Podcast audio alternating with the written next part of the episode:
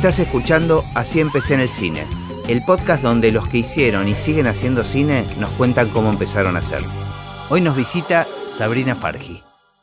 Hola. Tal. Eh, un poco el concepto, como lo explico en la pequeña presentación que hay de Así empecé en el cine. El concepto es que nadie nace con experiencia. Y si bien vos ya hiciste un montón de cosas y seguís haciendo un montón de cosas, en algún momento empezaste. Así que bueno, la idea es bucear un poquito por, por ese universo donde uno tenía un montón de inseguridades, no sabía cómo ni por qué, o de repente el cine, el cine aparece. Mm. Eh, así que en general siempre empiezo con la misma pregunta, que es, ¿en qué momento recordás que el cine apareció en tu vida? O sea, ¿cuál es tu primer recuerdo relacionado con, con el cine? Mira, eh, yo soy hija única, así que eh, jugaba mucho sola. Yo creo que de ahí empieza como la, pos- la posibilidad de empezar a hablar de creatividad. Eh, aparte, mis padres estaban separados, mi mamá trabajaba un montón, estaba mucho tiempo sola, Eh, cosa que me gustaba. Porque podía, tenía un, un universo infinito.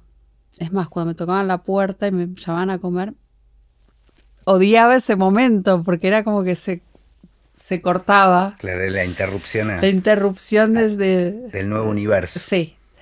Eh, yo recuerdo que yo empecé dibujando, yo dibujaba mucho. Dibujaba, a ver, me decían que dibujaba muy bien para lo que era mi edad. No sé si dibujaba lindo, pero dibujaba bien, digamos, hacía, y hacía como historietas de familias y de, y de situaciones como de telenovela tal vez, y de, de amor eran, ¿no? Pero, o de comedia romántica, pienso yo. Eh, y esos, esos cómics, que eran, digamos, estas situaciones que yo iba dibujando, después en realidad son como storyboards. Entonces te podría decir que para mí empieza ahí Ujú. eh, el concepto cinematográfico, porque es ese storyboard, ese contar una historia dividida en cuadritos. Eh, de alguna manera, bueno, ya estás pensando una historia, estás pensando una estructura, estás pensando un montaje, estás pensando personajes. Claro, pero todavía no sabías que ese era un lenguaje cinematográfico. Tal no, no sabía, pero, pero también recuerdo que en un momento yo dije que quería hacer cine, que quería ser directora de cine, ya más, te diría, adolescente.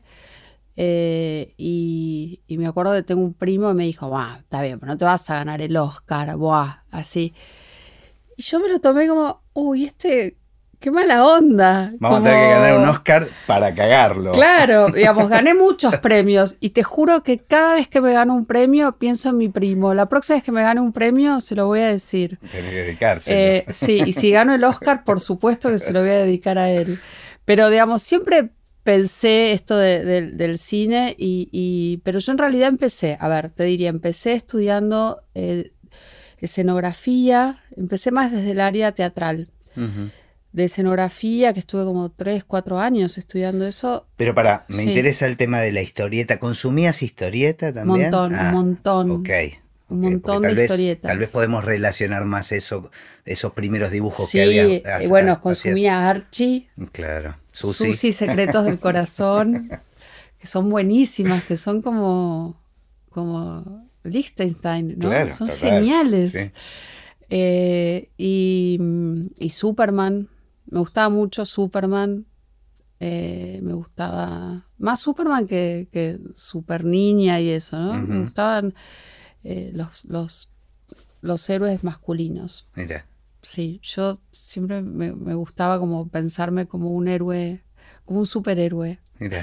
Escúchame, y, y antes de entrar al tema de formación y digamos, antes de, de- de esa decisión de estudiar cine o, de, o dedicarte al cine o de llegar a ser directora, ¿tenés un recuerdo de en- el momento que descubriste el cine o la primera película que te impactó, la sensación en una sala? Mm, a ver, ay, no sé. He ido al cine, digamos, desde siempre, ¿no? Pienso a ver qué, qué, qué cosas. Mis padres me llevaban a ver películas que no eran a lo mejor muy aptas para chicos. Eh, también me llevaban a ver películas aptas, ¿no? Pero digo, recuerdo haber visto cosas que yo sentía que no era, digamos, que no era para chicos.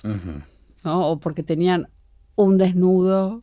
¿Pero lo padecías o te gustaba? Eh, No, me inquietaba, me, me- me resultaba provocador en un punto, eh, o por la temática, este, por el dolor, qué sé yo, por, por lo que te provocaba, que eran películas menos amables. Pero bueno, también, qué sé yo, hemos visto Bambi y lloré a mares. Pocas películas Eh, ¿viste? tan violentas. Tan violentas como Bambi o Simba, que eran tremendas. ¿Viste esas cosas? Eh, mismo Astro Boy, que Claro. tenían situaciones horribles.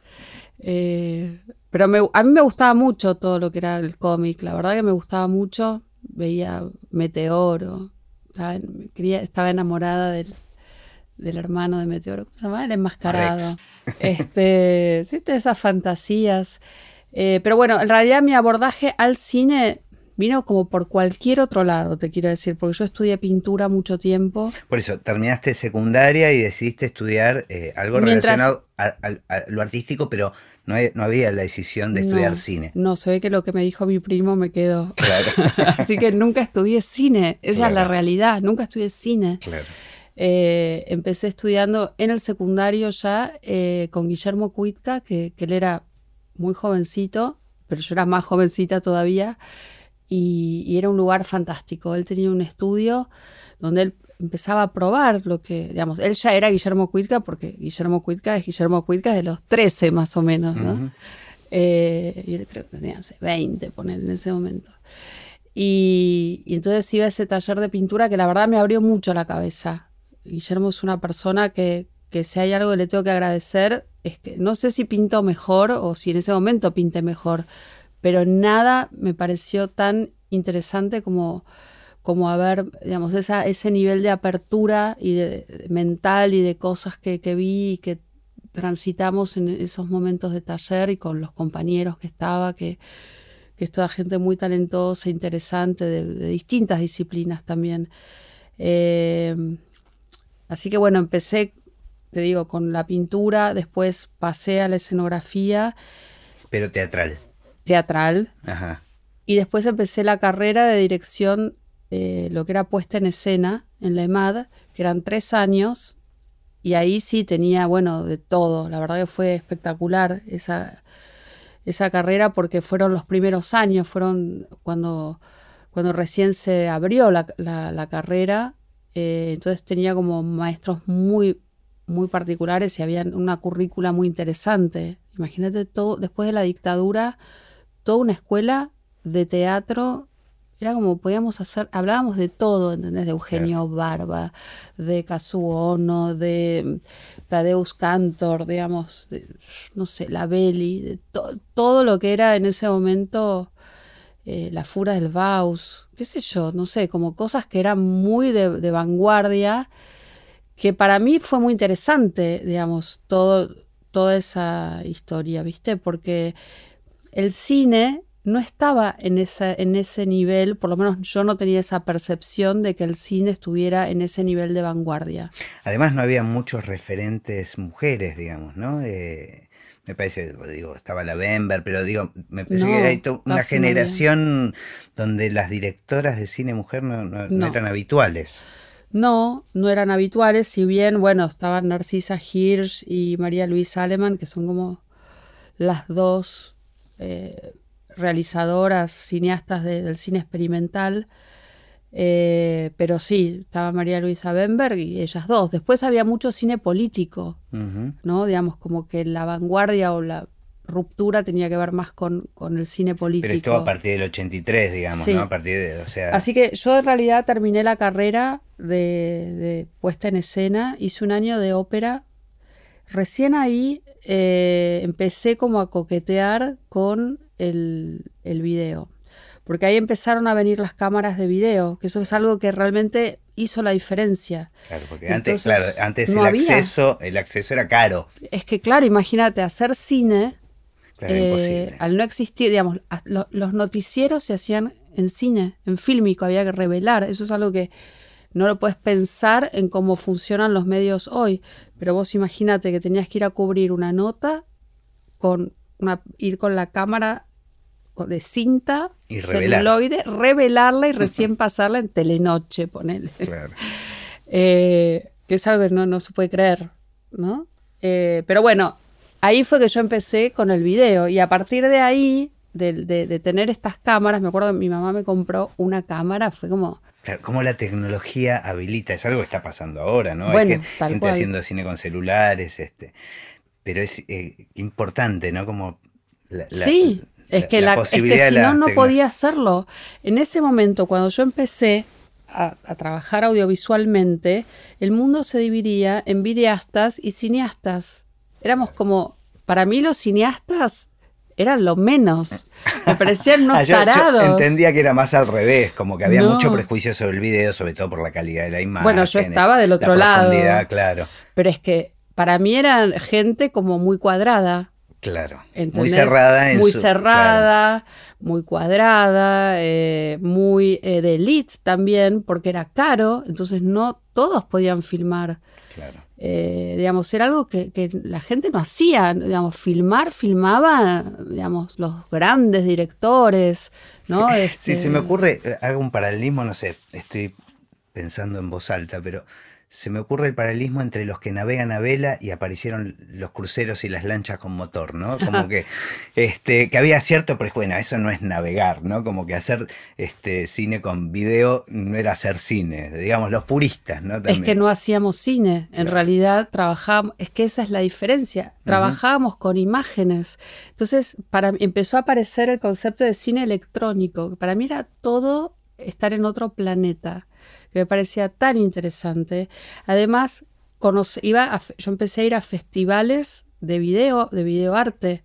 Era todo un circuito que era fascinante. Yo la primera vez que viajé eh, fue a un festival en Montbéliard, que era, digamos, con todos los popes de lo que era el video. Pero ¿cómo te metiste ahí, digamos? ¿Cómo, cómo te fuiste enterando, te fuiste metiendo? Hice este, un video eh, experimental, gustó, entré a un festival, en ese momento estaba, había una muestra que se llamaba Buenos Aires Video en el ICI, que las curaba Carlos Trilnik, eh, que era el Instituto de Cooperación Iberoamericana, en un sótano, no sé si te acordás, que pasaban muchas cosas muy lindas, era de, de- de la Embajada de España. Y también estuve en el Festival de la Mujer y el Cine, que empezaba en esos años. El año que viene la Mujer y el Cine cumple 30 años. Mira, Eh, y en ese momento, bueno, fue, fue, me acuerdo que era en el Goethe, en el Instituto Goethe, así que era como todo un lugar donde se empezaba como a privilegiar y a dar espacio a, los que trabajamos con video. Eh, digamos, el hecho de trabajar con video realmente ayudó mucho.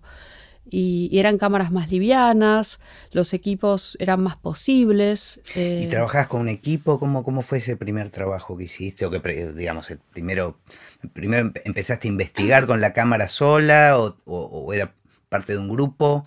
No, empecé. eh, El primer video lo hice con Silvina Cafisi. Eh, no sé qué hace Silvina, pero era muy como con actores, era, no era, era raro, pero te diría que era algo como almodovariano, con un juego con el texto, había con- como subtitulado, era como Era teatral. absurdo, era teatral, tenía una apuesta como muy teatral. Y después ahí eh, hice otro sola, como, digamos, como directora, que se llamaba Algunas Mujeres, que ese fue un video que fue muy importante para mí porque me abrió muchas puertas. Eh, es un video que trata sobre el primer caso de restitución de una niña. En ese momento, claro, cuando se buscaban a los nietos, tenían siete años. Entonces era, era un momento donde los niños pasaban de estar a una casa a otra, que era, no es lo mismo que ahora. Claro, que son El- adultos, ya, claro, que se ya les son padres. la, la identidad, pero en ese momento se, le- se les cambiaba de un hogar a otro, era Claro. más complicado. Bueno, ese video eh, fue muy loco porque, por ejemplo, en la cámara estaba Carlos Trilnik, eh, en la fotografía estaba Vanessa Ragone Mirá. y en la, la asistente de Vanessa era Lucrecia Martel.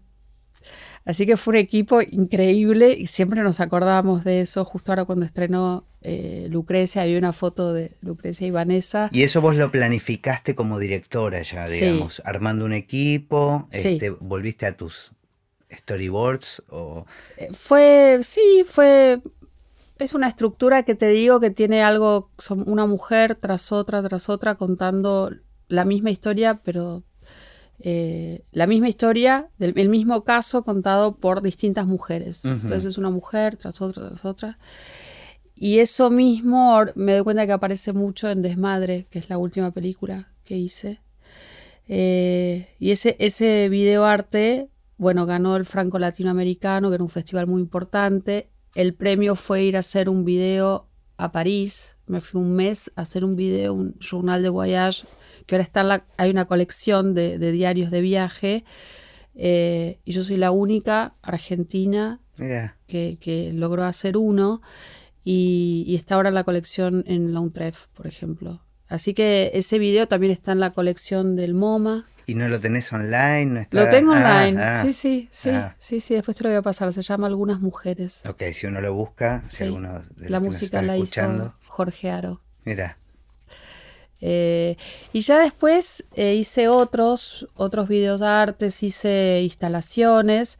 Eh, y ya después yo pasé como una etapa como de crisis con el videoarte porque todo me parecía como que en ese momento trabajábamos mucho a los límites de las cámaras. Por ejemplo, no sé, conocer a, Bill Viola, Bill Viola, ¿no? Que son, es como, no sé, los top de ese momento. De ese momento, Gary Hill, qué sé yo, eh, Marina Abramovic. Eh, y, había gente que las, las, no sé, Sony les pagaba para destruir las cámaras, para forzar las cámaras, digamos, no hacer lo correcto, sino lo incorrecto. Claro, era como el arte conceptual utilizando el video, digamos. Pero, en todas sus posibilidades. Claro, por eso, eh, eh, digamos, todavía no, sé si lo podríamos llamar cine en esa etapa. Es que era... Era el acercamiento, tal vez. Era otra manera es que bueno, ¿qué es cine hoy? Digamos, realmente es para, vamos a tirar por una cuerda. Está bien, pero digo, estás mencionando artistas que son artistas más allá del medio que utilizan. Sí, lo que pasa es que lo que, lo que sucedió con, con, conceptuales. con esto de que aparecieran las cámaras de video, lo que dio es una apertura a que los artistas que venían de otras disciplinas, los músicos, los directores de teatro, los bailarines o coreógrafos o poetas, pudiéramos empezar a trabajar con imágenes. Eso fue, y por eso empezó, desde ese lugar empezó el videoarte. Y el videoarte como digamos, creo que le dio mucha libertad a lo que es el lenguaje audiovisual. De ahí aparece el videodanza, el videoclip, la videoinstalación, digamos, pero cada, digamos, todo eso una de las artes empezó a incorporarlo. Porque de repente un bailarín agarró una cámara, porque un músico agarró una cámara, porque un fotógrafo agarró una cámara en movimiento, digamos. Entonces todo eso eh, aportó al cine. De hecho, cuando se habla de lenguaje publicitario, clipero, ¿de dónde viene? No viene del cine en sí mismo. Aunque si vos ves obras de cine experimental, tiene mucho. Eh, no del cine formal, pero del cine experimental, digamos, bueno, no sé, ves Buñuel y decís, bueno, está todo hecho. Ya, ¿qué, ¿qué hago? Ya no existe nada, nada por inventar. Eh, por eso cuando decís no es cinematográfico, digo, bueno, ¿qué es lo cinematográfico? Para mí, eh, todo lo que se haga audiovisualmente es cinematográfico. Eh, no sé, no, no, las barreras para mí están totalmente corridas eh, y, yo siempre trabajo con mucha libertad. Volvamos a ese, ese primer, este, primer, ¿cómo lo llamamos? ¿Era un corto? Sí, Sí, sí, sí, eran cortos. ¿Cuál fue tu sensación? O sea, hubo una planificación, una preproducción, este, por eso digo, trabajaste con un guion, tuviste ensayos, digamos, ¿cómo fue el proceso? Sí, eh, bueno, yo hice, eh, en ese momento también lo que te contaba era que tenía como una sobredosis de libertad con el videoarte. Entonces empecé a aburrirme. Podía hacer todo, todo era válido y todo me iba bien.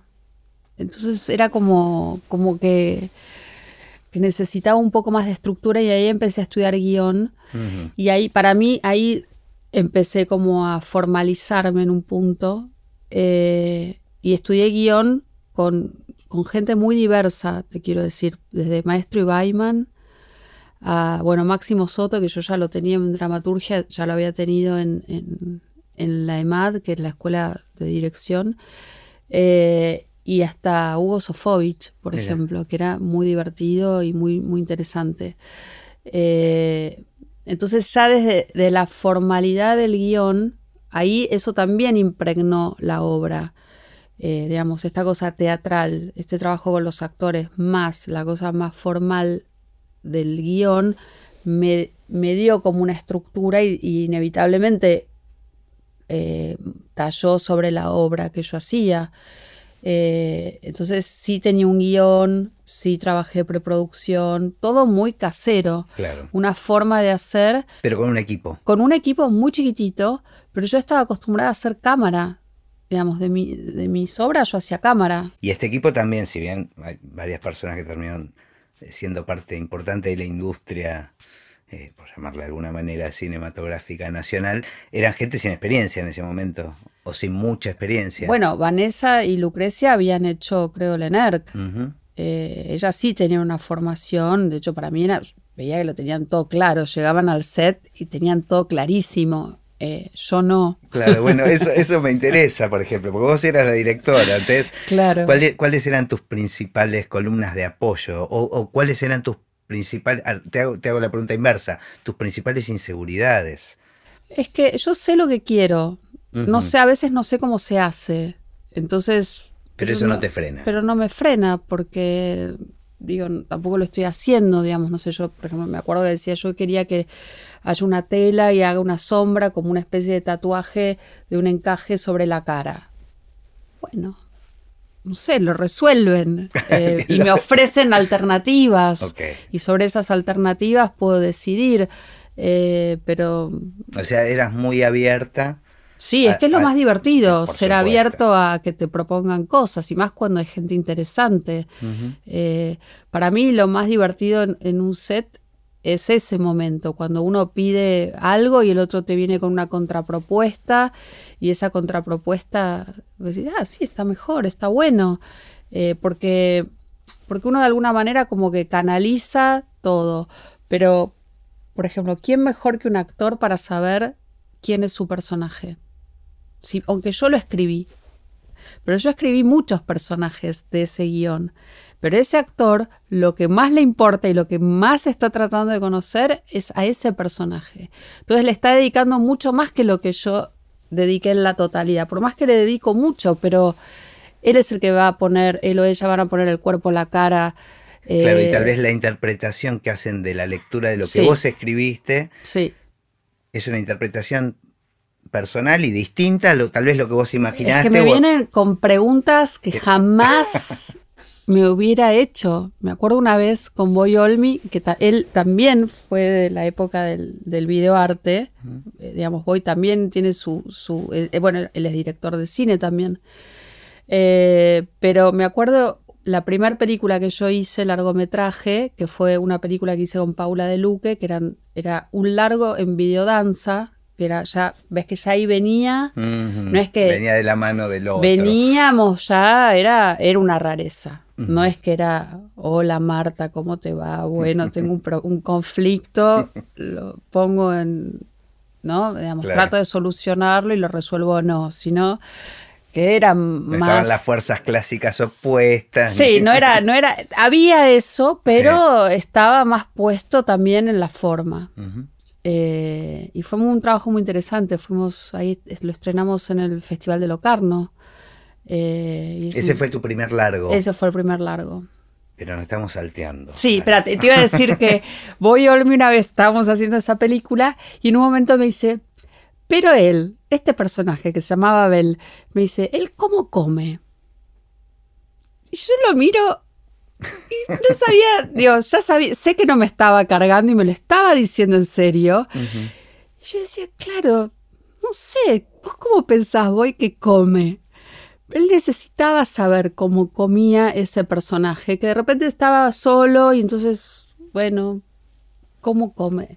Y bueno, y probamos eso, digamos. Yo creo que, imagínate un, un actor que necesite saber cómo come, aunque el personaje no tuviera escenas comiendo, porque, digo, si fuera que tuviera escenas comiendo, ok, no tenía escenas comiendo en la película y sin embargo él él necesitaba saber eso. Está buenísimo porque me parece que pone en evidencia cómo eh, si uno es abierto a- a- al, al- al resto del trabajo del equipo, te enriquece a vos también para una próxima escritura.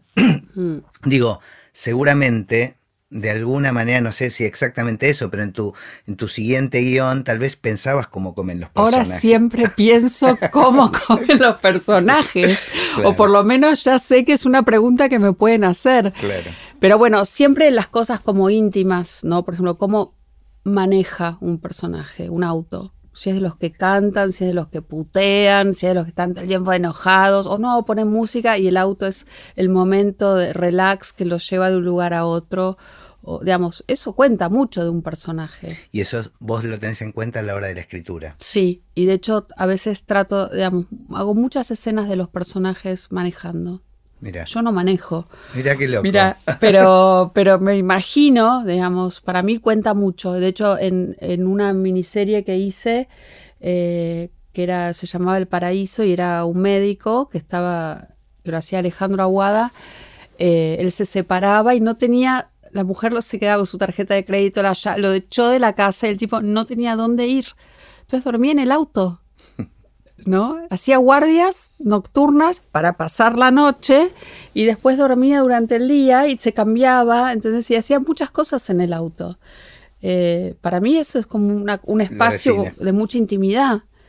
Vos podés en ese auto ser de una manera, salir de ahí, sos un, no sé, Gardel, divino. Las modelos hacen mucho eso, ¿no? De cambiarse en el auto, ¿no? Y después tan divinas, como si nada. Pero qué curioso que vos no manejes, o sea, que, que- que sea un, un- un espacio que, que te resulte importante para definir un personaje y que no sea un espacio habitual tuyo. No, hago muchas series, hice muchas series de médicos y si hay algo que tengo fobia es a los hospitales y soy totalmente, eh, ¿cómo se dice? Cuando te tenés... toda- Fóbica. No, que tenés así como que... Ay, hipocondríaco, sí, hipocondríaco, eso. Hipocondríaco. Sí, Ahí sí, estamos. totalmente. Soy hipocondríaca. Y ahora un poco menos. Ajá. Y, y- y la forma de canalizarlo es escribiendo sobre Sí. hospitales, enfermedades. Mira. Sí, me acuerdo haber estado filmando una película en el hospital, eh, mi primer película, esta que estaba Boyolmi, y había un momento que él estaba en el hospital. Entonces era el hospital Rivadavia. Eh, entonces el hospital, viste, cuando vos, una locación es un set, no importa que sea un hospital, lo que sea, pasa a ser un set. Yo, digamos, es como que... Y un hospital es muy raro porque el hospital, los enfermos están Claro. y sigue funcionando. Eh, entonces eh, era muy raro y, y ahí me acuerdo que estuvimos y, y tiempo después me tocó ir a ver a mi abuela que estaba en ese hospital, en ese mismo hospital. Y entraste dirigiendo, digamos. No, pero la sensación fue eh, como, como que era un set. Yo dije, ah, como que, como que el arte me protegía. Claro. ¿Entendés? No era el hospital con todo lo que significaba el hospital. Y de hecho pasó algo muy curioso, que el enfermero, que, porque en un momento en la película aparece un enfermero, que era un enfermero de verdad para ser como de extra, el enfermero ese de repente entra en la habitación de mi abuela. Yo dije, bueno, ya está, ya entendí, ok, sí, está todo bien. Y lo pude digerir. Por Resignificaste los hospitales Sí, a partir de tu sí. fobia a ellos, lo- los convertiste en otra cosa, Sí. en algo relacionado con, con algo placentero. Sí, poder zafar, pues la Claro. verdad que era horrible todo, toda la situación, pero, pero bueno, el tema de, sí, de los hospitales como que es recurrente, siempre ahora filmé dos, dos series en hospitales, imagínate. Volvamos a los inicios, Sabri. Sospecho que muchos de los que nos escuchan son estudiantes de cine o gente que quiere entrar de alguna manera desde distintos lugares este, a trabajar en cine. Entonces, me parece que poder hablar ahora de los miedos que tenías, las diferencias de tal vez de las fantasías que tenías, lo que creías que era y con lo que termina siendo, me parece que puede ser data interesante. Me gustó mucho esto que contás de la devolución que encontrabas de, de los actores. O sea, como eso te enriquecía y te permitía. ¿En qué otro, mm, qué otro de los cabezas de equipo te resultaba fundamental a la hora del rodaje o, o con el guion o no sé, digamos, cuáles eran los puntos donde sentís que más aprendiste? No, bueno, fundamentalmente eh, dirección de fotografía es como, eh, digamos, para mí es, todo un universo, eh, digamos, que, ahí es donde yo siento que no tengo el conocimiento, ¿viste? De repente a veces me olvido el, número del lente. Seguís, seguís, teniendo esa sensación, digamos. Sí, porque, no sé, lo veo como más técnico, ¿viste? y y el, rubro de dirección de fotografía es como justo el equipo de fotografía siempre son como un equipo aparte, muy sólido, en un rodaje, eh, como si fueran como una caravana entera, ¿viste? Que van y entran y salen. Eh, y que me produce mucha envidia también, porque el equipo de, fotografía es, siento que son como muy, muy sólidos entre ellos. Se ayudan mucho, son una gestalt, ¿no? Eh, siempre de eso aprendo. Siempre quien sea el director de fotografía, para mí es, es como donde yo más descanso y aprendo. ¿Y trabajás con anterioridad al rodaje en preproducción? Sí, y además necesito, eh, digamos, me gusta mucho tener las cosas claras, aunque después decida otras cosas, pero, pero me gusta tener las cosas claras y de encontrar como un lenguaje común. Eh, yo siempre digo, en el rodaje puede ser que sea antipática, conteste mal, porque para mí un rodaje en un punto también es como estar, cada uno saca agua del, es como un bote que se inunda y todos están sacando agua, eh, y cada uno está en su rollo. Eh, entonces a veces no hay tiempo para decir, ay, qué lindo, ¿no? Bueno, todos gritan y a veces, pero igual me gusta que sea un lugar ordenado, pero entiendo que, que hay mucho estrés en un rodaje.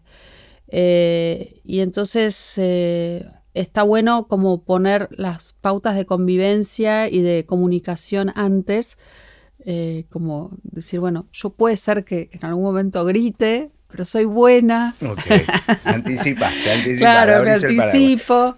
Este, después soy, soy buena, por lo general. A veces no tanto. Pero es que, es que es una situación estresante filmar. Lo que te puedo decir es que lo seguiría haciendo. Eh, eso no lo puedo explicar. Eh, es como, como un virus. Eh, no es que la pasas bomba. Hay gente que dice, me encantan los rodajes, la paso bárbaro. Yo la paso bárbaro, pero al mismo tiempo la paso difícil. No sé si mal, pero difícil. Porque también soy productora, porque entonces sé que el tiempo, el tiempo se va, el, digamos, estoy todo el tiempo, por un lado tengo una cabeza que está en lo artístico y por otro lado estoy viendo cómo tratando de llegar con el presupuesto, entonces... Eh, digamos que si dividimos eh, en tres etapas clásicas, digamos, una película en lo que sería preproducción, con todo lo que implica guion, este, concepción de la idea, qué sé yo, el rodaje en sí mismo y la postproducción, lo que más padeces es el rodaje. A ver, yo tengo, como soy guionista de mis proyectos, hay toda una etapa que estoy sola, con todo lo bueno y todo lo malo, es decir, nadie me molesta, pero tampoco tengo a quién acudir. Estoy sola, incubando. No sé si es una porquería o si es genial o si está en el medio, es un gris, eh, más de lo mismo. No tengo ningún... Hay veces que me parece que es genial, otra es una porquería, otra es más de lo mismo. Pero es una etapa muy de solitario. Entonces, eh, eso después empiezo como, como a trabajar con otros, empiezo como a tratar de, de que los otros empiezan a subir al bote, que todavía no tiene agujeros. Pero seguimos en preproducción. Y eso es una preproducción, que eso para mí es lo más lindo. la, verdad, me encanta porque es todo posible Aún cuando hay cosas que te dicen, no, mira, esto no lo vas a poder hacer. Pero bueno, entonces veamos cómo sí lo podemos hacer. Entonces, bueno, en definitiva sigue siendo posible y sigue siendo una etapa creativa y donde se van sumando las partes y donde tal dice, sí, tal lo quiere hacer, buenísimo. Es donde te dicen los sí, que es lo que más me gusta escuchar. Que me digan sí, todos, todos se suben al bote. Eh, después el rodaje ya es la realidad. Y esa realidad, es bueno, más es más dura, eh, porque bueno, el dinero a veces no llega cuando tiene que estar, porque la comida no es todo lo rica que uno querría que sea, las locaciones son difíciles, todo lo que ya sabemos. Eh, y entonces es más difícil de, digamos, es lindo, pero al mismo tiempo es muy sacrificado. es, es todo al mismo tiempo y no puedo, no hay nada que te pueda decir que, digamos, si no estuviste en un rodaje, nadie lo puede entender. Además, es donde estás más jugado con los tiempos, digamos. Es, son, son tiempos más acotados, el Sí. rodaje en sí mismo. Y además es lo que hay. es lo que hay. Es lo que hay y es lo que habrá. Y después no hay otra cosa. Eso es muy loco. Y para mí, a mí me emociona, te digo, el rodaje, porque es ese momento antes de dar acción donde están todos mirando y de re- de repente, antes, bueno, no sé, la, la chica que hace maquillaje va a mirar, no, no, para, para, para, que tiene acá una sombrita o el pelito, no, lo corrige, y otro mira el cuellito, nada, ¿viste? Y, y todo es importante porque si el cuellito está mal y en la toma anterior el cuellito no estaba igual, te sonó la toma. Entonces todo tiene que, digamos, todos mirando cada Claro. uno su parte que hace al todo, parecemos todos locos, ¿no? Como que estamos canalizando nuestra neurosis de una manera creativa. Este, y, y después cuando se da acción es eso que, que La es magia. increíble, que es la magia, y después la tachás. Eso es también. Después es, es un momento de magia y después está, es pasó. solo tacharlo en el guion, ya está, la, la que sigue. Claro. Y todo vuelve otra vez. Es, es demencial. Es demencial. Y después viene la postproducción, ¿no? Que ahí es donde también disfruto un montón. Claro, porque, porque ahí es es- donde tengo todo lo- la lata de, de- de lápices para hacer todo lo que quiero. Claro, y tenés- ahí vuelvo a ser videoartista. Tenés, tenés la- el condicionamiento del material que tenés, pero bueno, tenés todas las posibilidades de hacer lo que quieras con ese material, ¿no? Sí, lo que puedo, de tratar de Sí. resolver, ¿viste? Hay cosas que, bueno, es cómo resolver creativamente. Hay veces que digo, esto tengo nada más, pero no había otra. No, esto solo, no es como, decís, eso es un momento muy difícil cuando ves el material por primera vez. Digamos, un- uno pasa a estar enamorado del material, después decís, ah, pero esto es una porquería, es horrible, es Bueno, re poquito. es un poco lo que contabas de, Es la escritura poquito. también. También, y bueno, no sé, no sé cómo será para es otro. un momento de idas y vueltas. No, yo creo que a todos les pasa lo mismo, por lo menos Que no con, los que, con los que certeza. vengo trabajando. Me parece que es parte de la esencia de cualquier artista sentirse lo suficientemente seguro de ratos y lo suficientemente inseguro de ratos. Creo que un artista está compuesto de esos dos extremos, ¿no? Porque son fundamentales. Sí, igual te digo que ahora, desde hace un tiempo, me importa menos la mirada del otro. Eh, porque me doy cuenta de la, sub- la enorme subjetividad que hay a la hora de juzgar una obra y, y en definitiva nadie sabe más que yo lo que hay dentro de mi cabeza. No importa si es bueno o malo, si es lindo o feo, pero nadie lo sabe mejor que yo. A veces yo tampoco lo sé, pero si yo no lo sé, ya me lo voy a averiguar el que mira, digamos, no, no soy muy de, de, bueno, che, venía a mirar la obra a ver qué te parece y en base a eso corrijo, porque, viste, Claro. Juan te dice hacelo así y, te dice Pedro te dice otra cosa y de repente es cualquier, es un Frankenstein donde vos ya no estás en esa obra. Eh, entonces, como que digo, bueno, es solo una película, me puedo equivocar, de última si me equivoco es mi responsabilidad y bueno, ya fue, qué sé yo. Eh, obviamente que uno trata de hacer la mejor película. Bueno, volvamos. ¿Cómo llegamos a una primera película? Un primer largometraje, digamos. Yo hice un, escribí un guion, como te conté que, que me había como retirado del videoarte. Eh, empecé a estudiar guion y escribí un guion. Un guion cinematográfico. un guion cinematográfico, sí. Una ficción. Y sí, sí. Y, y ese guion, yo- a ver, yo en paralelo, ahora me acuerdo, porque yo doy clases de guion desde hace, desde hace mucho tiempo, pero empecé muy joven. Eh, y creo que al poco tiempo de, haber estado yo estudiando, bueno, claro, estudié también con Doc Comparato, y, mm, y una alumna mía del taller de guion tenía una idea que me parecía muy interesante para desarrollar y ahí ella me dijo que quería que yo la dirigiera y yo le dije, bueno, entonces me gustaría trabajar el guion también. Y ahí entonces cuando hicimos el guion, ese guion lo llevé, lo, lo postulé a, a los, a, a un laboratorio de, de guion que, que tenía el Sundance, que tenía una, una- un apartado latino que se hacía en Oaxaca, en México, y, y entonces viajé, eh, digamos, seleccionaron ese guion para ese, el laboratorio de guiones y también fue una, una experiencia increíble. ¿Y cuál, cuál, fue esa idea que trajo tu amiga? Era una idea sobre, era una, era una alumna, después fue mi amiga, Claro. pero eh, eran sobre un chico que ve suicidarse una, una jovencita, Ajá. en realidad que sube con ella en el ascensor y ella le dice que va a la terraza a suicidarse y él lo toma como, ah, qué chiste. Y después él va a la terraza y justo la ve suicidar, digamos, no puede hacer nada y se suicida y ella deja una mochila y entonces empieza a meterse en el mundo de esta chica eh, porque se siente culpable por no haber podido hacer nada y entonces empieza a tomar contacto con la familia de esta chica y tiene una hermana gemela.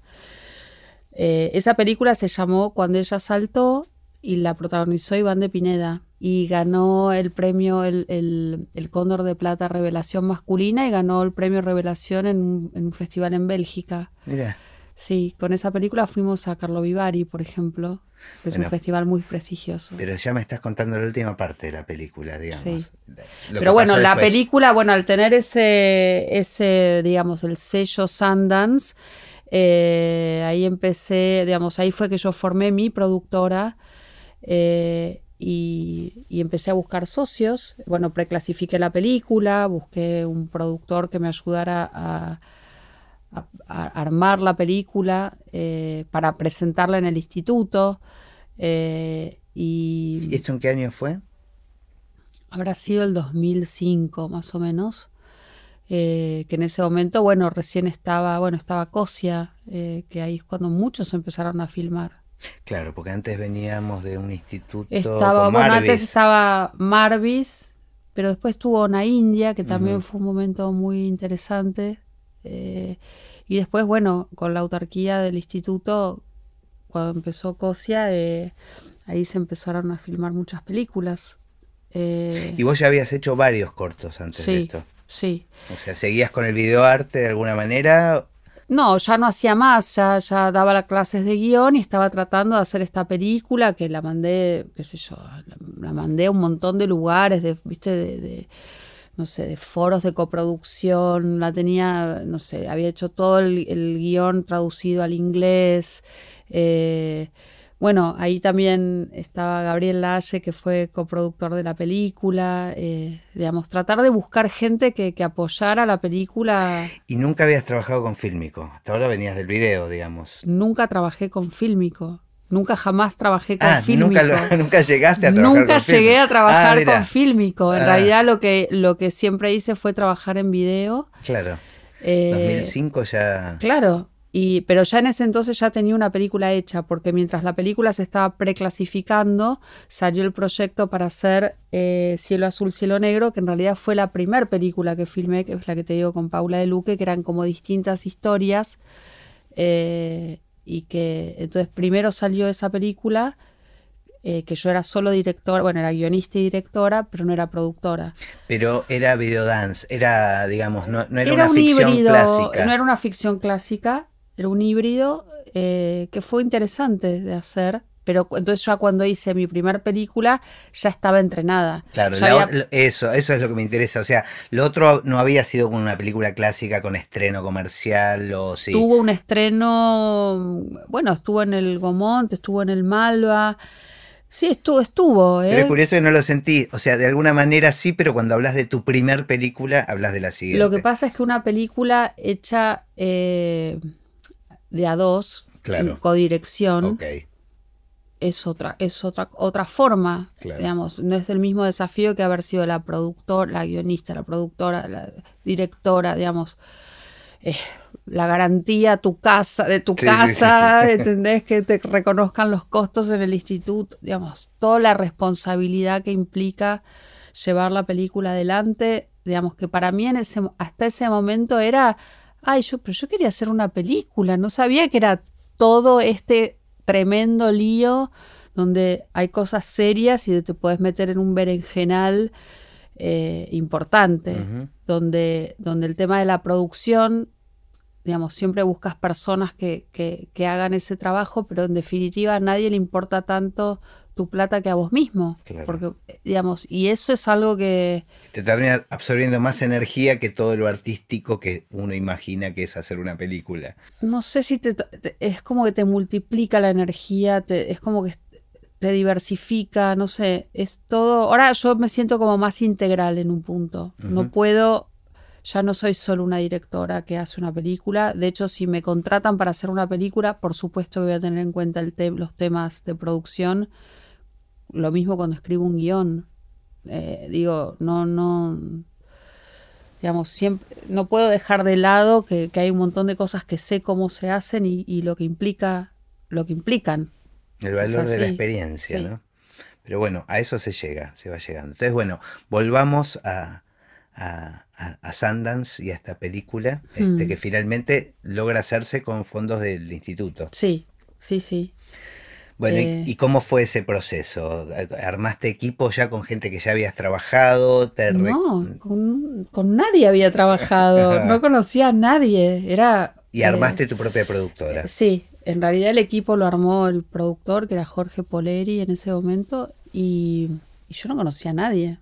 No, no, hola, yo soy el que va a hacer tal cosa, yo soy... Y de repente eso fue muy loco, porque vos imagínate que yo hacía películas o cortometrajes o videoarte, yo agarraba la cámara, Claro, la hacía cuando quería, comía cuando quería, no, el concepto de horas extras no existían en mi vida, yo hacía las cosas por pura pasión, eh, con gente que lo hacía por pura pasión y, y- y de repente era como una locura. Más profesional. ¿Y cómo, cómo elegías vos a- en base a, a trabajos anteriores? ¿Cómo elegías a las cabezas de equipo? ¿Te las proponía la producción? Estoy viendo, a ver, eh, no, hay, por ejemplo, lo que tiene que ver con dirección de fotografía y, y arte, me acuerdo que, que llegué a conversar, pero no, no, finalmente no pudieron ser de la partida, eh, Marcelo Lavitman, que ten- tenemos algo pendiente porque siempre decimos, esa, esa fue la primera vez que El yo había visto una película que hizo eh, eh, Ariel Rotter, que no me acuerdo ahora cómo se llama, que era una película nocturna y, la, y la direc- y la- Marcelo Lavitman había hecho la fotografía y, y Ailey Chen había hecho el arte y bueno, cuando justo salió para hacer la película, ellos estaban en otro proyecto y no lo pude hacer con ellos. Pero vos los querías a ellos porque habías visto Porque su había visto trabajo. una película que me había gustado mucho, sí. Y después eh, trabajé con, con Yacarino en dirección de fotografía en varios proyectos, también porque había visto proyectos que me gustaron de O sea, él. tuviste libertad para elegir con quiénes trabajar. Este, Sí, o, o te sugirieron también. Este, sí, pero como también yo era la productora en un punto, eh, también era con quien quería trabajar, Claro. digamos, hacer una película también es la posibilidad de, volviendo a la metáfora del auto, de subirte un auto con gente que la que te gustaría conocer, claro. pues, digamos, conocerla en, el sentido de conocerla y de ver, eh, digamos, cómo transitan una película. Es un viaje, es, ¿no? Viste que no hay una de las lindas maneras de conocer a una persona es viajando. Bueno, otra linda manera es haciendo una película. Eh, Que es más cara. es un poquito más cara, ¿viste? Haciendo películas se conoce gente. Pero. eh, o te llevas unos chascos tremendos También. que después no querés subirte, pero ni, ni un caballo. Bueno, es como decidir hacer un viaje con, con un desconocido también, ¿no? Sí, sí. Pero bueno, eh, es, es que hacer una película es muchas cosas. Es un sueño, es, es llevar adelante es un sueño, hacerlo realidad. Tiene mucho que ver con la vocación. Que digo, la vocación, poner en acto el deseo de uno. eh, pero también es una industria y hay mucha gente que, que come de, hacer cine. Entonces implica, es, dar trabajo. Eh, entonces, bueno, hay muchas maneras de hacer cine. Pero yo volviendo a- a cómo yo hacía audiovisual, eh, de repente meterme en una película fue como un shock tremendo. Yo no entendía cómo la gente paraba para comer. Claro. Era un concepto que no Claro. lo tenía. Yo por mí estaría Claro, sigamos con, la, con mi Sigamos- película. Sigamos con la película. Claro, Dios, no, Sabrina, tenés que parar. Claro, la gente come, cierto. Uf, bueno, está bien. Eh, es No, como, es como difícil entender que la gente tiene otra una vida además de tu película.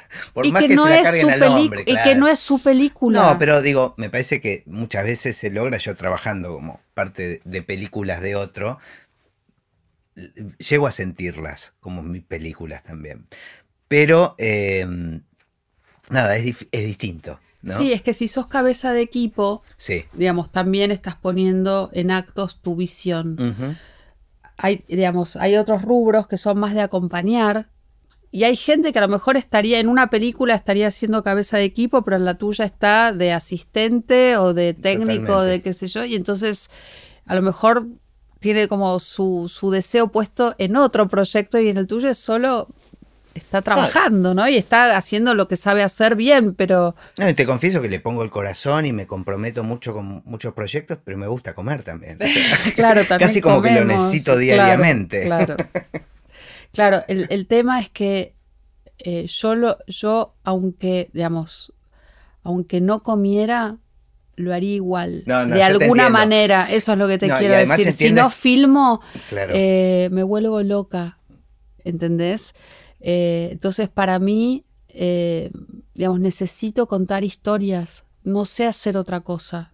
No sé, sinceramente, no sé si lo hago bien, pero no, no sé hacer otra cosa. Este, no, igual entiendo también ese contraste entre vamos a hacer este proyecto a pulmón y sacarlo adelante con amigos y, y de repente estar con un equipo profesional donde todo se hace de otra manera. Mm. Bueno, contame eso, llegaste, llegaste un primer día, ¿cómo fue ese primer día de rodaje? ¿Habías elegido empezar con, con, con alguna escena en particular que era, preferías empezar una escena difícil, con una escena fácil? ¿Cómo, No, cómo eso, fue? eso, ahí es donde empieza, es lo bueno de tener un buen asistente de dirección, donde, donde te empiezan a sugerir cosas, porque yo la verdad no tenía ni idea.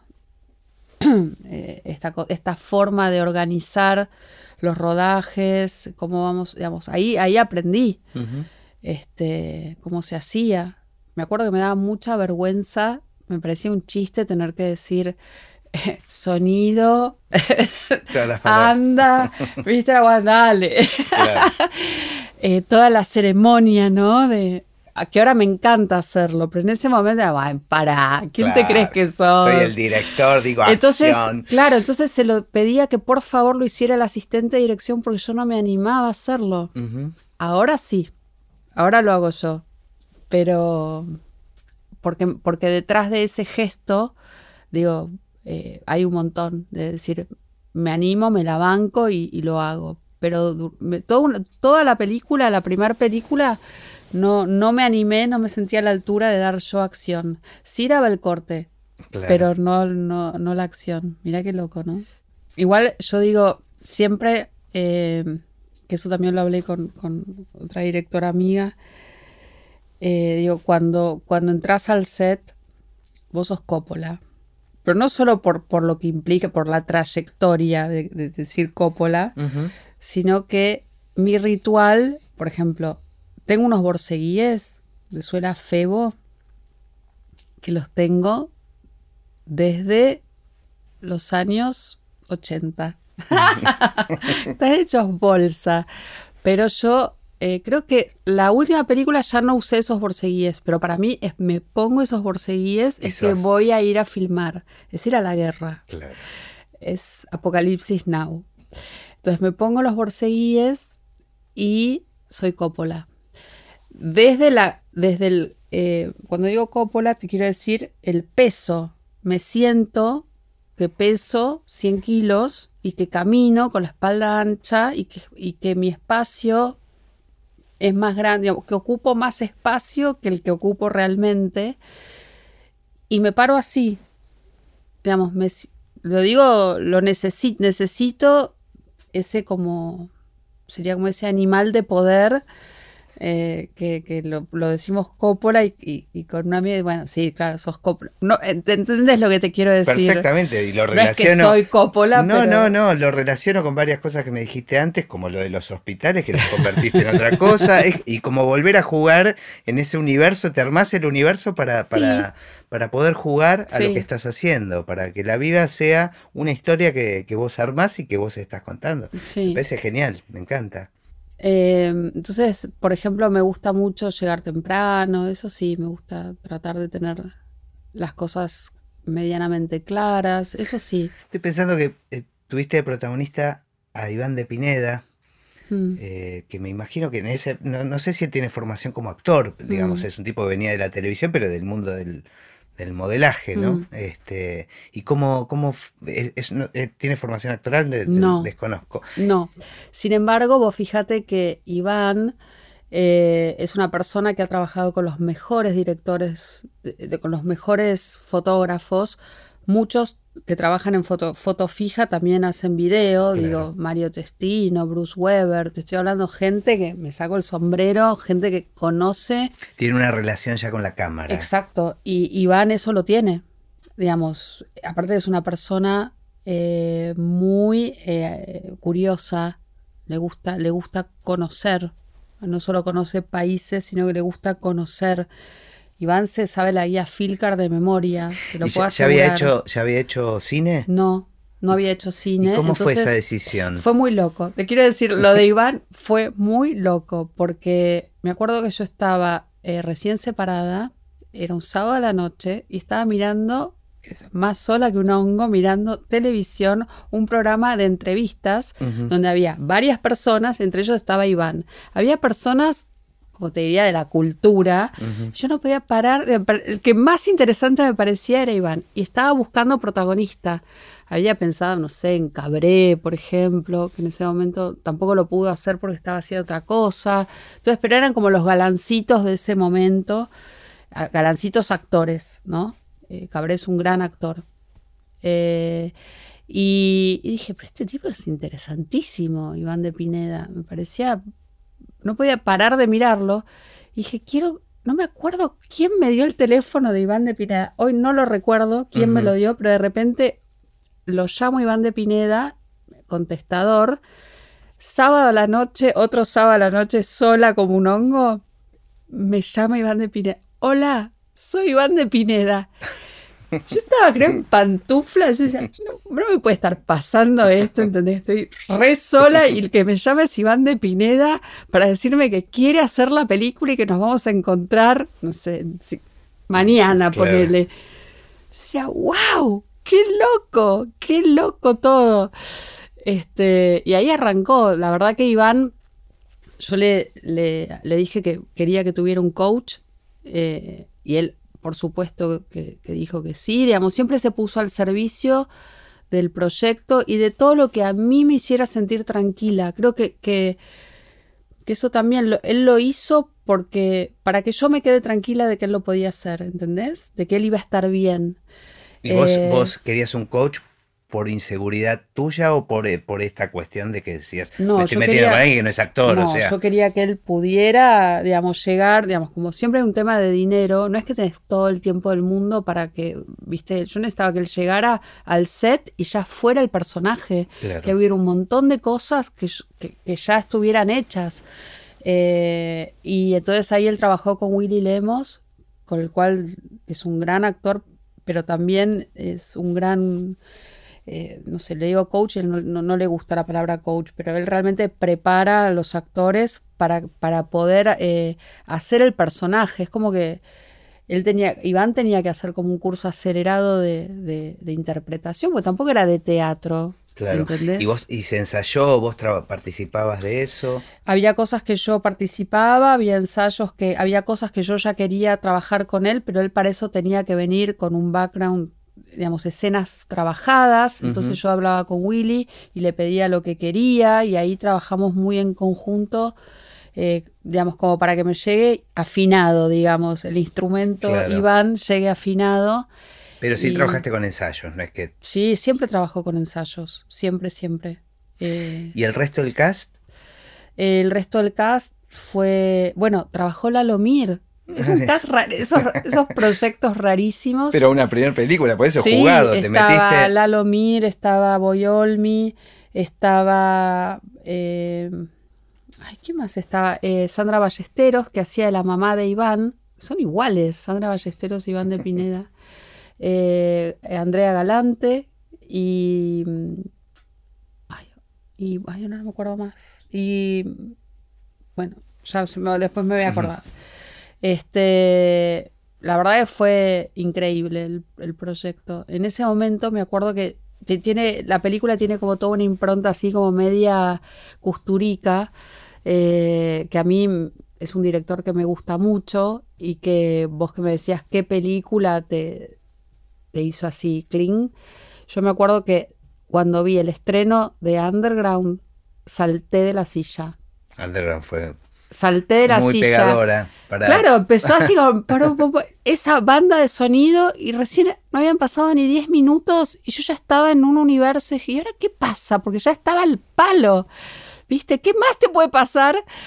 Eh, y, y en ese momento fue que, que me fijé, fui y compré el, el- el CD, en esa época comprábamos CDs y me fijé quién había hecho la música porque nunca en mi vida había escuchado algo igual. Eh, bueno, era Goran Bregovic. Así que cuando vino Goran Bregovic acá a Buenos Aires, le dije que yo había hecho una película que la había editado con la música de él, que fue la primera película, esta Cielo Ajá. Azul, Cielo Negro. Yo la edité con música de referencia de Goran Bregovic, que después la hizo otro músico, Julián Urman.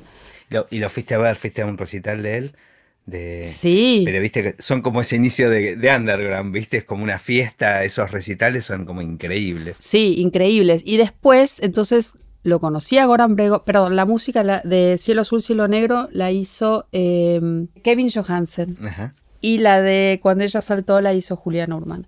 Pero a Goran Bregovic me acuerdo una escena que estaba, yo le llevé, imagínate, habitación de hotel en el Hotel Castelar que estaba Goran Bregovic, le muestro, le llevo una le llevo la casetera porque no tenía y le muestro lo que yo había editado con su música y de ahí le pedí para que haga la música De la siguiente. de la siguiente película que me dijo que sí. Yo estaba, imagínate, saltaba en una pata y me acuerdo haber ido a buscar fondos para hacer la película y me acuerdo en un momento dije, sí, eh, tenía la carta de Goran que dijo que sí, que iba a hacer la película y para papá. Y me acuerdo que voy y digo, sí, porque la música la va a hacer Goran Bregovic. Y me dice, ¿quién? ¿Viste cuando decís? ¿En dónde esto? En Alemania Ah. ha habido, no sé, viste esos forums, Claro. market de, de- donde vas a buscar plata. Y yo sentía que tenía un caballo ganador, ¿entendés? Me decían, ¿quién? Yo, no, Goran Bregovic. No, no conozco. Uf, se me cayó todo, ¿entendés? Era como... Eh, así que después no hizo la música Goran, porque él iba a hacer Porque le dijiste, escúchame, Goran, en Alemania no te conoce No nadie, te no, me conoce rompas las nadie. pelotas.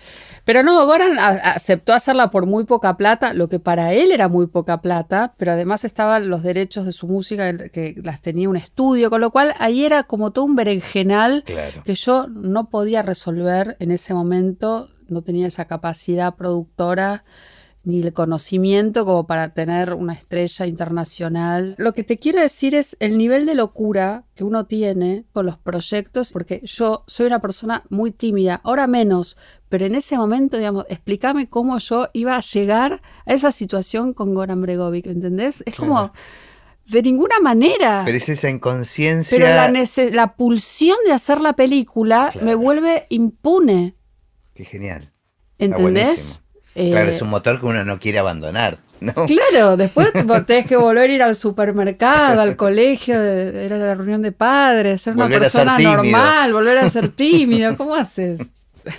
Bueno, y entonces, eh, contame un poco más de, de- de la situación del rodaje, cómo, cómo transitaste este primer largometraje, eh, o si querés, saltemos al último día de rodaje, qué sensación, haber tachado ya toda, todas esas escenas del guion. Y es que el último día de rodaje ya es como, es alegre, pero también es, es eh, triste, porque hay gente que no la ves más, o por lo menos hasta que vuelvas a filmar, que eso también es algo que tienen los directores. Los directores no hacen películas cada cinco minutos. Entre la última, entre la película que estás haciendo hasta la próxima, si te- con mucha suerte, furia y alegría, pasa un año y medio, dos.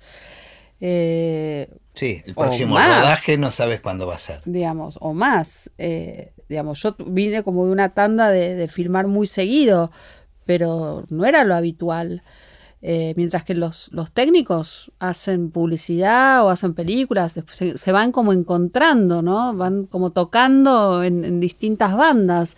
El director es más difícil, entonces ahí es como un poco otra vez esa situación de, alegría, pero también de, de, volver a la soledad. De volver a la soledad. Y, igual lo que sigue es y sentarte a editar, que está buenísimo. ¿Lo, hiciste de forma inmediata o tuviste...? No, no, inmediatos. Es, Sí, sí, es, como, de hecho, en paralelo casi, como que se va armando, ¿viste? Está bueno también y cada vez más trato de que así sea, porque si hay cosas que, que no quedaron bien y todavía estás en rodaje, las puedes resolver. Claro.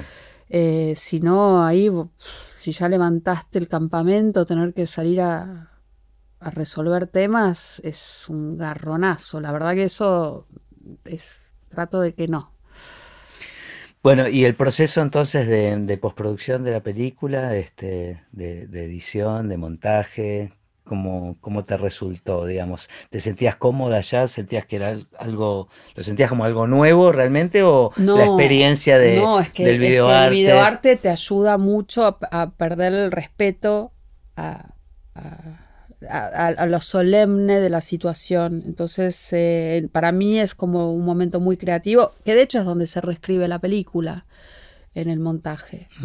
Así que es como un sándwich, tenés el guion que se escribe, en el medio está el rodaje y después se vuelve a reescribir. Eh, así que para mí son como los dos momentos que diría que más disfruto. Eh, igual el rodaje lo disfruto mucho porque es como bueno, esto que ya dije, pero estás con un montón de gente este, y en un estado como de, efervescencia permanente, ¿no? Eh, pero el momento de, montar la película eh, también es donde te vas dando cuenta de, digamos, porque entre que la escribiste y la filmaste pasó un montón de tiempo. Entonces te reencontrás con vos mismo hace un año y medio. Con las ideas que habías tenido. Exacto, y que ya no las tenés más. Entonces, Porque te parece una exactamente, digo, no las tenés más y te parece una pavada. Y decís, ¿cómo pude? ¿Cómo esto en algún momento me pareció bueno? Ahora tengo que dar un timonazo. Y por suerte lo puedes hacer. Em, a veces sí, a veces A veces sí, a veces no. Sí, pero hay cosas que sí podés hacer. Siempre podés hacer. Eh, entonces, está bueno, digamos, ese momento. Para mí es, me encanta ir a... ¿Y trabajaste con... A editar. ¿Trabajaste con, algún editor este, esta primera... Sí, las dos, las dos primeras películas las trabajé con Jan Kornfeld, que no era editor de cine, sino que era músico y, tenía un grupo que se llamaba Pornoise y trabajaba mucho con el videoarte y y el arte experimental, digamos. Era una persona que, que podía acompañarme ah, pues en las dos primeras películas. Trabajaron en equipo, digamos, no es que editó y vos... Bueno, él este, editó bastante, digamos, pero yo estaba sentada horas y horas ahí. De hecho, es algo que hago mucho, pero sí, es, su, su propuesta, digamos, y, era un, fue un lindo intercambio. Eh, después sí tuve editores más formales, porque también yo misma voy necesitando cambiar. Viste, a veces me pongo más eh, estructurada y después me desestructuro y también hay que ver, son como distintos ritmos y hay que ver quién baila mejor esos ritmos. ¿no? Entonces ese también, el, el, casting de, equipo técnico también es, es interesante de hacer. A mí me gusta mucho. Eh, armar equipo, a ver quién va a ser. Es, es como, ahí es donde se crea la mística de un proyecto. ¿no? Eh, donde... Sí, que no necesariamente un, equipo que funciona en un proyecto debería funcionar en otro. Absolutamente. Absolutamente. Eh, bueno, volvamos a esta primera película. Terminamos, en un día dijimos, este es el corte, vamos a, a terminar acá. Sí. Tenemos una película lista. ¿Qué pasó? Y yo pensé que era una locura lo que tenía, tampoco era una película muy formal. Era una película que, que digamos, no era... Eh, a ver, tenía mucho de videoclip, porque el, protagonista era un chico que hacía, era presentador de videoclips, entonces de alguna manera eh, su, su, su personaje me amparaba para yo poder hacer un poco de lo que del estilo que, yo venía trabajando, que era un, estilo más libre. Y además editada con un músico, digamos, así que... Sí, eh, entonces eh, es una película muy informal. Mis dos primeras películas son muy, yo le digo informal, o como dice Boyolmi, llena de libertades. Eh, Y, y, esa película, bueno, fue a Carlo Vivari y fue una película que, hizo un muy lindo recorrido por festivales. ¿Empezaste por festivales antes de estrenarla? Sí. Ajá. Sí. Este, y por suerte fue a festivales importantes, eh, con lo cual, bueno, fue como que cuando llegó su estreno acá estaba un poco más, eh, digamos, ya tenía, viste, en el afiche los laurelitos. Este, ¿Y vos la acompañaste a la película en los festivales? Sí, siempre. Esa es linda experiencia. Es re lindo, es re lindo. Y la verdad que fue muy lindo viajar con Iván porque yo aprendí mucho de él, te digo. Eh, por ejemplo, él es una persona que está acostumbrada a vender, en el buen sentido, y me enseñó a vender la película. ¿Qué, ¿Qué, es lo que se requería? Yo no sabía, no tenía idea. ¿Entendés? No sabía ni cómo, ¿Cómo presentarla. presentarla. Si había una alfombra roja, yo iba por fuera. Entonces no me la creía, así como no me creía que yo podía gritar acción. Tenías que llevar los Bueno, pero tampoco podía ir con borceguíes a las, esas fiestas de gala, ¿me entendés? Eh, era como todo un montón de cosas que son ese cliché que uno cree del, del, cine, que es como esa otra parte, la, red carpet. Eh, que es glamorosa y que sé, y que uno no se la cree, si sabes que estás, digamos, hacía cinco minutos estabas con el agua hasta el cuello, eh, digo, eh, pero es la contracara, es como, como pues, dice una amiga, como es, arroz caviar, arroz caviar, ¿viste? y eh, yo llegué a ese, festival comiendo caviar en la forma roja, pero una película que era arroz, arroz, y a veces nada, y polenta, ¿viste? Entonces... Eh, pero bueno, Iván me enseñó mucho a vender la película, cómo presentarse frente a la prensa, cómo, cómo, digamos, fue muy generoso en eso y, siempre lo recuerdo con mucho, mucho cariño. De hecho, mi, mi segunda, tercera película, eh, le pedí que viniera a ser un personaje muy pequeñito y vino, este, así que siempre le, tengo cariño, ¿sabes? Eh, como que había, en el momento de, elegirlo, Iván, había gente como que no, no creía en él. Eh, y sin embargo, para mí, yo lo defiendo a capa y espada. Ahora Iván está como, está en un, en un lugar, en una posición muy buena, ¿no? pero en ese momento que fuera el actor protagonista de la película. era de tu primer película. Era rarísimo. Este, y, pero fue genial. Él le puso todo. La verdad que sí. ¿Y cómo fue el estreno después acá? Fue este, bárbaro, fue súper lindo, un estreno muy, muy bueno y... Salieron con varias copias. Con muchas copias. Bueno, a ver, ¿cuántas copias salimos? Creo que eran 12 copias, ¿no? no, no era esa cosa de 200 no, no, copias. Claro, pero bueno. Eh, fue, era, una película con una salida, eh, lo que era intermedia. Lo que pasa es que eso también aprendí, porque lo que es el lanzamiento eh, yo no sabía que el que se ocupaba del lanzamiento, el que pagaba el lanzamiento era el productor. Yo ya no tenía más plata. ¿Cómo le iba a lanzar? Eh, digamos, eso es una locura. No, no, no te puede pasar eso. Para vos era el distribuidor, digamos. Para mí era el distribuidor. Yo no sabía. Había un montón de cosas que no sabía y que las fui aprendiendo por, por sufrirlas, básicamente. Eh, y, bueno, nada, qué sé yo, tal vez no tuve la campaña que me hubiera gustado, digamos, el lobby, un montón de cosas, o de cómo era esto de que las salas, viste, no importa si la película va bien o no, te la sacan igual porque lo importante son las películas americanas, bla, bla, bla, todo eso, viste, uno cree que si la película es linda, le va a gustar y va a funcionar. Y va a funcionar. ¿Y de taquilla no, cómo, cómo funcionó? No, no fue un wow, qué taquilla, viste, fue una película que, estuvo, ¿no? No, no, no, la verdad que no me modificó mi economía para nada. Sigo sin tener auto. Me imagino, pero, pero sí me interesa cómo te, eh, eh, digamos, cómo, cómo trabajó en vos emocionalmente, digamos, las expectativas que tenías, lo que sucedió. Pero es que para mí era una película que había ido internacionalmente muy bien, había tenido críticas buenísimas, era una linda película. Iván realmente le había puesto el cuerpo a todas las notas digamos, como que, es un tipo que, realmente quería estar y se puso la camiseta y la defendió y cuánta cosa había, él fue. Eh, entonces, para mí iba a ir bien. No sé si era, wow, un hitazo, pero como que iba a ir bien. Y de repente cuando me dicen que la sacan, ¿Entendés? Yo, ¿cómo la sacan? No puede, ¿entendés? Dolor, Todo- ¿no? Pero Pues todos tú- estos años que yo fui, ¿entendés? Que la escribí, que la reescribí, que el Sundance, que la recontra volví a escribir, que viste, las 800, el market sí, que, que, los fui, festivales funcionaba. viste, todas las cosas que hice durante cuatro años hasta que la película, para que te la saquen de un plumazo. es- ¿Cuánto tiempo llegó a estar?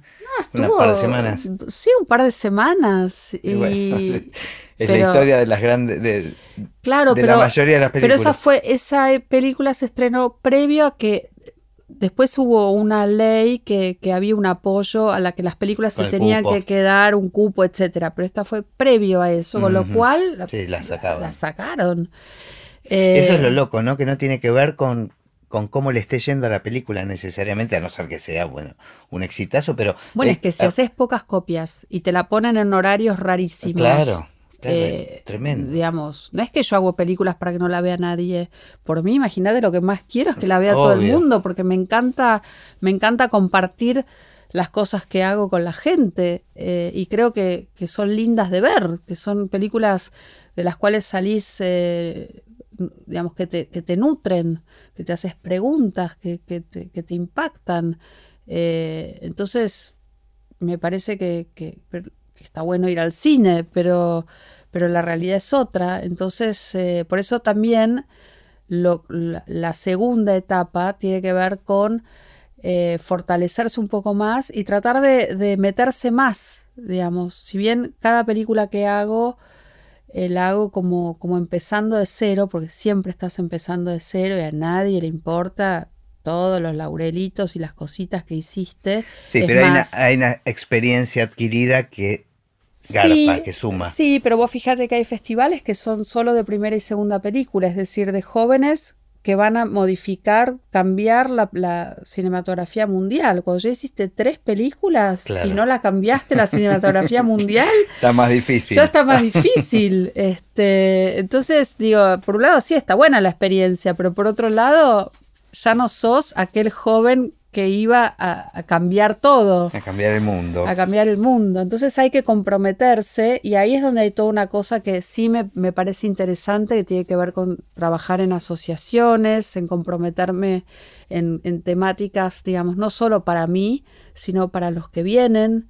Eh, digamos, todo un trabajo que estoy haciendo con sobre mujeres cineastas, tratar de fortalecer el espacio de las mujeres en el ámbito de audiovisual, eh, digamos, tratar digamos, de, de- de conseguir mejores cosas para que se haga cine de la mejor manera, digamos, de repensar, digamos, cómo hacer cine hoy, digamos, donde, donde me doy cuenta que, bueno, ya está, viste, Eh, ya, ahora tengo que, que comprometerme y ser parte de un, de un colectivo audiovisual. Quiere decir que, que no es sálvese quien pueda. ¿viste? Ya no funciona más eso para mí. Para mí nos, nos salvamos todos. Eh, es así. Si pudieses eh, viajar en el tiempo y te pudieses encontrar con esa Sabrina que estaba haciendo esa primer película y tuvieses la posibilidad de tirarle un par de tips, No, la, ¿la dejarías no. hacer? No sé. No, igual es un ejercicio terapéutico eso de encontrarte con tu niño interior. No, pero ¿no? más que niño, yo, ya, pero digamos, ya grande, no, decís. ya con una cuestión práctica, digamos, che, estos son los errores que hubiese estado bueno no cometer, o- que- o, esta data, o tal vez no. o- Mira, yo te digo una cosa. Yo podría ir y, sen- y presentarme frente a Sabrina haciendo esa película. Dudo que Sabrina le dé bola a esta señora que soy Claro, hoy. Así claro. que lo más probable es que, bueno, divertite, hacela, sobrevivila, hacela próxima. Sabes que sobrevivió. Queda viva para la próxima. Este, y, y hay mucha gente que, con la que hice esa película, con la que hice otras películas y que, que son grandes compañeros, ¿viste? Entonces, eh, digamos, como salí viva, lo único que podría decirles es pasala bien. Claro. Porque a veces uno no la pasa bien bueno. pensando que... eh, Que no digamos, vas a salir vivo. que no vas a salir vivo, entonces no estás descorchando todo el tiempo, ¿viste? Estás Claro. urgido, estás preocupado. Entonces, saber decir, ¿viste? Con el diario de ayer decís, relajá que vas a salir viva. Bueno, no es menor, no es un consejo Este, menor. Bueno, y que, y que la otra, viste, omnipotente, diga, "Bueno, esta señora cállese, usted que sabe. Déjame tranquila. Este, no sé, creo que eso es lo único que podría decir. Está bueno, está buenísimo. Y bueno, y la última pregunta que te quiero hacer, y un poco ya me contestaste, es que ¿cómo ves el futuro del cine? A ver, estamos hablando de cine y para mí ya es una antigüedad. Bien. Eh, yo hablo de audiovisual. Digamos, yo puedo hacer tanto una película para cine, llamada la sala cinematográfica, pero inevitablemente esa película en algún momento se va a pasar en televisión, con lo cual, ¿qué es lo que la haría? ya. sin- o o la, lo verías en un celular o en una Claro, ya computadora. decir televisión también es Entonces también es recontra antiguo. Este, entonces, digamos, el, el- el soporte, la pantalla modifica el lenguaje, a la, a- a la forma y a la historia, digamos, ya están corridos. Antes sí, antes decías, no, porque esto es muy televisivo, esto es más cinematográfico, digamos, si los personajes hablan mucho es televisivo, si hay más imágenes y silencio, podríamos decir que es más cinematográfico pero está todo corrido, ya no hay esos, es como cuando yo era esta cosa videastas y cineastas, desde que George Lucas hizo su película en digital, ¿de qué estamos hablando, digamos? Si no tenés que cargar la bobina, ¿entendés? Eso te, agiliza la forma de filmar, de editar, etcétera. Entonces, todo eso impacta en la forma de contar. Y por eso digo, el cine, yo qué sé, yo trabajo audiovisualmente. Eh, creo que van a haber más pantallas. Me sigue pareciendo un, un espacio muy interesante este de estar encerrado en una pantalla gigante, que no es lo mismo que yo tenga un proyector en el living y que se vea grande, pero es cierto que si tengo la posibilidad de tener un proyector y que se vea en grande, probablemente me quede en mi casa. Entonces... eh, Igual hay algo de la experiencia colectiva, ¿no? Que tiene el sí, cine también. de la, ¿no? co- la colectiva, por lo menos como una cita, ¿no? Decir, vamos al cine. Sí, incluso Eh, esta y cuestión charlar de, después. de contagiarse de la, de la risa de los demás Sí. y de, o, o de la tensión de los demás, de Bueno, las energías es que, que... las películas se completan en- con el espectador, eso es así. Viste, la misma película, yo que, la- que acompaño mis películas, la misma película se ríen en lugares diferentes. eso o es- no, o- es o un decís, fenómeno colectivo, ¿no? Sí, Es como- decís, ¿qué pasa? Hoy no se ríen, hoy están callados. No, pero después aplauden, pero estaban calladitos, en otra explotan más. Sí, es como que se, como, como si hicieran clones, ¿no? Esa- son funci- las funciones, ¿viste? Tiene una función buena, una función mala. Pero yo creo que el, que el audiovisual eh, se va a modificar en, en- primero por quienes lo producen, quienes lo demandan, ¿no? Quiénes van a poner plata para hacer las películas. Entonces yo creo que las películas se van a hacer con mucha plata o vamos a volver al videoarte, digamos. Sí, estaba pensando que otra palabra que tal vez pronto quede obsoleta sea pantallas, ¿no? Sí, bueno, pantallas. Bueno, ¿qué va a haber? Hologramas. Bueno, no lo sé, pero digo, me parece que me quedé pensando en esto, ¿no? Este, que, que uno ya dice ya, cine o televisión quedan antiguas, este, pero pantallas también es como un concepto plano. Sí, es este, cierto. Por eso puede ser que sea un holograma. Sí, sí, o cosas que no, todavía no. Pero lo que no va a cambiar es que vamos a seguir contando Me historias. parece Este, que el storytelling eh, sigue, va a seguir, más allá de dónde y cómo lo veamos. Algo que me pareció muy loco fue cuando ahora vi el Blade Runner, esta la, la La última, nueva. la nueva, la permanente eh, asociación que había a los, a los tiempos pasados, ¿no? Y a la- al el holograma. ¿no? El holograma, la memoria, el juego de la memoria. Eh, y yo creo que hay algo romántico, digamos, cuanto más se... ¿Viste cuando vos tenés un, un recuerdo que no hay diferencia entre haberlo vivido? Por lo menos a mí me pasa. No me digas que solo... No, a mí no me pasa. Eh, decís, esto yo lo viví, yo lo soñé, Es que contar historias siempre tiene que ver con el pasado. Exacto, entonces cuando la estás viendo, esa memoria, digamos, tiene que ver con el pasado. Hay algo melancólico en, Ujú. en- en el audiovisual, ¿no? En- en- Absolutamente. Entonces, eh, digo, yo creo que, que, que se va a seguir haciendo, vamos a seguir necesitando contar historias y vamos a seguir necesitando a los documentalistas contando la realidad. Documentándola. Documentando la realidad, ya sea con un punto de vista de autor, más objetiva, menos objetiva, lo que quieras, pero digamos, hoy por hoy, digamos, así como los chicos se crían por tutoriales, digamos, el, audiovisual es, eh, es, parte fundamental de nuestra vida. Entonces, digo, lo que puede cambiar es cómo lo producimos y lo que hoy seguimos llamando pantallas, eh, pero cada vez más eh, va a ser más diverso, creo. Y eso va a modificar la manera de contar las historias también. No sé, a mí me apasiona pensar en el, en el futuro, cómo va a ser, pero seguramente me va a encontrar, digamos, en algún momento, o te haré un tutorial de algo. Haciendo, eh, te va a encontrar haciendo. Haciendo el formato audiovisual, sí, siempre. Bueno, se me ocurren 800 preguntas más, pero vamos a dejarlo para una segunda temporada, si tenemos la excusa de volver a juntarnos a charlar de cine. Dale, buenísimo. Bueno, gracias, Abri, me encanta tenerte acá. Bueno, gracias por haberme hecho mi primer podcast. tu primer podcast, ahí está. Sí, gracias. Está bueno, después podríamos sacar un podcast que se llame este, mi primer podcast. Mi primer podcast. Así empecé en el podcast. bueno, gracias. Gracias.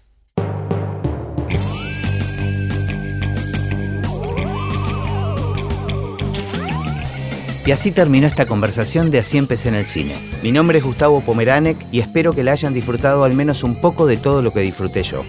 Recuerden que se pueden suscribir para escuchar todos los episodios que vamos subiendo en asíempecénelcine.com. También nos pueden buscar en Apple Podcast, en Spotify o en cualquier otra aplicación de podcast. Los espero en el próximo. Chao.